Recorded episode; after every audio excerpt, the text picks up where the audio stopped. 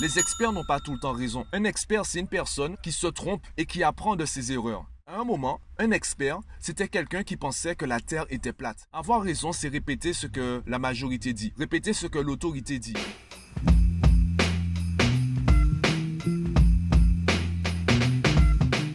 Yo, aujourd'hui on est lundi. J'espère que ta semaine commence aussi bien que la mienne. Aujourd'hui, j'aimerais te parler de la qualité d'expert. À quel moment on va définir une personne en tant qu'experte? Et surtout pourquoi, selon moi, on met à tort les experts sur un piédestal? On a une vision erronée de la qualité d'expert. Avant de commencer, petite euh, mise en contexte. Euh, en fait, récemment, je discutais avec une amie qui se reconnaîtra, je pense, en écoutant le podcast, même si elle m'a avoué ce matin que ça fait plusieurs jours qu'elle n'a pas écouté mes podcasts. C'est pas grave, je vie, tranquille, je le vis bien, je suis au calme dans ma voiture, on continue le podcast, c'est pas grave. Donc elle me disait qu'elle avait entendu dans une conférence un expert qui avait sorti une absurdité, un truc énorme. Quand cet expert a sorti cette euh, connerie, il a perdu sa qualité d'expert à ses yeux. Cette personne, aux yeux de mon ami, cette personne n'était plus un expert. Pourquoi? Eh bien, pour elle, un expert ne peut pas avoir tort. Quand tu es un expert dans un domaine, tu as forcément raison, tu maîtrises ton domaine, tu mets à jour tes connaissances et tes compétences, tu contrôles ton truc. Alors oui, bon, l'erreur est humaine, on peut sortir euh, une erreur de temps en temps comme ça. Ça doit être vraiment minime, un petit truc, c'est une virgule mal placée. Par contre, tu ne peux pas sortir une absurdité, ça c'est impossible. Et je disais qu'en fait, les experts n'ont pas tout le temps raison. Et ce n'est pas ça en fait qui va définir une personne en tant qu'experte. Un expert n'est pas censé avoir raison. Un expert, c'est une personne qui se trompe et qui apprend de ses erreurs. Pourquoi je te dis cela? T'as envie de me dire certainement, bon Mathieu, qu'est-ce que tu racontes? D'habitude, tu fais des podcasts de qualité. Je sens que là, tu t'apprêtes à dire des conneries. Reprends-toi. Bon, tu sais très bien qu'un expert, il est censé avoir raison. Ton ami a raison et pas toi. Eh bien, je vais te prouver que c'est moi qui ai raison parce que c'est moi l'expert. Voilà. Je te prends un exemple très simple. Un moment, on pensait que la Terre était plate.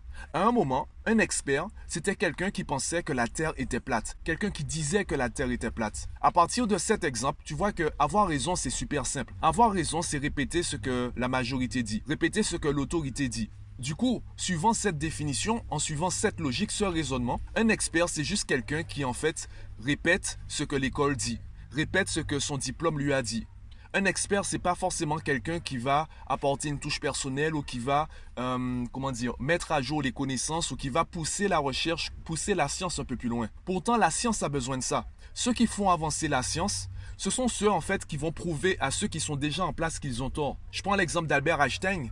Albert Einstein, en fait, il s'est contredit plusieurs fois. Et on lui disait, mais Bébert, tu fais quoi, Bébert? Tout le monde pense que tu es un boss, tout le monde pense que tu as raison. Pourquoi de toi-même tu vas te contredire? Mais non, prends l'argent, prends les diplômes, prends les récompenses.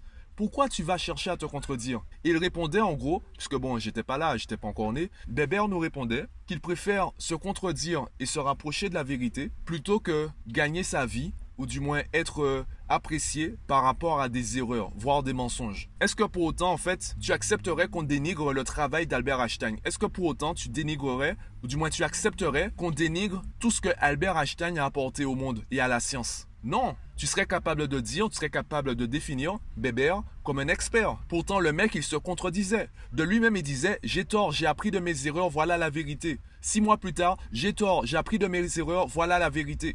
Et c'est la même chose pour les experts. Ça, c'est le premier niveau. Deuxième niveau, oui, parce qu'il y a deux niveaux. Accroche-toi, reste concentré sur ce que je dis. Deuxième niveau, peu importe le domaine, il est trop large pour un être humain. Je te prends un exemple encore une fois très simple. Quand tu as mal aux dents, tu préfères contacter un médecin généraliste ou un dentiste? Tu préfères un généraliste ou un spécialiste? Normalement, les deux ont un diplôme en médecine et le généraliste a un champ de connaissances beaucoup plus large que le dentiste. Donc le mec qui est capable d'être un médecin généraliste, suivant ton raisonnement, c'est un expert de meilleure qualité que le dentiste. Pourtant, tu vas préférer contacter un dentiste. Parce que le dentiste, même s'il sait moins de choses différentes que le généraliste, c'est lui le spécialiste au niveau des dents et au niveau de la bouche. Pareil pour un podologue, pareil pour euh, même un kiné, pareil pour ci, pareil pour ça.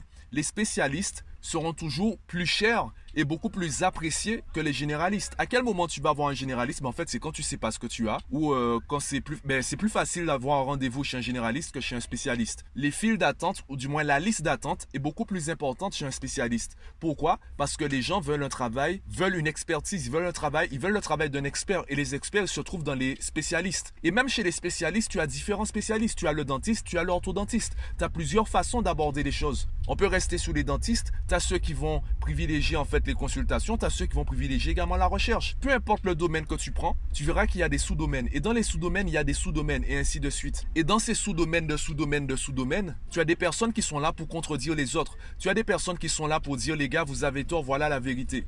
Et six mois après, elles reviendront, les gars, on avait tort, voilà la vérité. Les gars, je suis désolé, j'avais tort, en fait, voilà la vérité.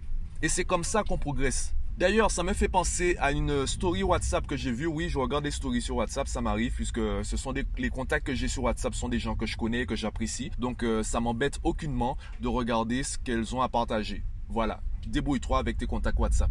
Et dans une story sur WhatsApp, quelqu'un a partagé une image, une personne que j'apprécie d'ailleurs. Elle a partagé une image où c'était écrit, enfin une image, c'était un texte euh, sur, euh, sur un fond. Enfin bref, c'était écrit que la phrase la plus dangereuse au monde, c'est on a toujours fait comme ça. On a toujours pensé que la Terre était plate. Pourquoi tu veux changer?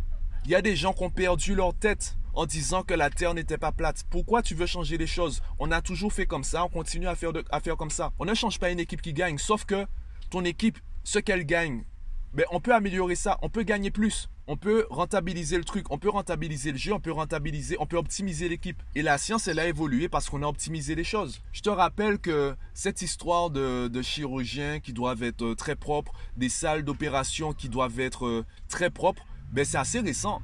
un moment, en fait, on estimait qu'un chirurgien, un bon chirurgien, un expert en chirurgie, il ne peut pas être propre puisqu'il travaille tout le temps. Il y a même une étude, donc là je dévie un peu de ce que je viens de dire, il y a une étude qui avait prouvé que pour certains médecins, les médecins libéraux, pour eux, un bon médecin, c'était un médecin qui avait énormément d'attentes dans sa salle. Tu vois la salle d'attente? Ben pour eux, un bon médecin, c'était quelqu'un où il y avait, en fait, la salle d'attente était tout le temps remplie. Si la salle d'attente est remplie, ça veut dire que les gens viennent le voir lui parce qu'ils savent que c'est un travail de qualité. Sauf que c'est pas pour cela, surtout quand tu es un généraliste les patients te contactent parce que ben, tu es le médecin le plus proche ou euh, tu es le premier disponible qu'ils ont eu ou euh, voilà, en fait, c'est le premier numéro qu'ils ont trouvé. C'est pas forcément par rapport à ta qualité en tant que médecin. Mais comme pour eux, c'est comme ça qu'on reconnaissait un bon médecin, ben, qu'est-ce qu'ils font? Ils placent des rendez-vous toutes les 15 minutes alors que chaque consultation dure entre 30 et 45 minutes. Et c'est comme ça que tu te retrouves à attendre 3 quarts d'heure, voire 3 heures, alors que tu étais à l'heure pour ton rendez-vous. Donc tu vois que cette question de perception, également cette question d'expert, eh bien c'est très subjectif. Et malheureusement, avec le modèle éducatif dans lequel on a évolué et dans lequel on évolue encore, puisqu'à l'école on nous a dit il y a une seule bonne réponse, toutes les autres réponses sont mauvaises, on pense qu'un expert c'est quelqu'un qui a tout le temps la bonne réponse. Non, un expert c'est quelqu'un déjà qui se spécialise, donc dans le même domaine, il aura raison sur une seule partie de ce domaine. Et en plus, c'est quelqu'un qui est là pour se tromper et apprendre de ses erreurs. Il n'est pas là pour tout le temps avoir raison, car c'est très facile d'avoir tout le temps raison. Déjà, allez, L'exemple le plus simple. Tu veux tout le temps avoir raison Eh bien, tais-toi. Si tu te tais, tu es sûr d'avoir raison. Le silence est la meilleure façon d'avoir tout le temps raison. Donc si tu veux être un expert dans tous les domaines du monde, tous les domaines de la science, tous les domaines que l'être humain maîtrise, entre guillemets, eh bien tais-toi. N'écris pas, reste dans ton coin. Tu es sûr d'avoir raison tout le temps. Puisque tu ne t'exprimes pas, puisque tu ne dis rien. Voilà j'ai réglé ta vie, tu peux, euh, tu peux commencer à facturer des gens 10 000 euros de l'heure parce que tu es un expert dans tous les domaines. Bon, je te laisse sur ça, dis-moi ce que tu en penses sous la plateforme de ton choix et moi je te dis à demain.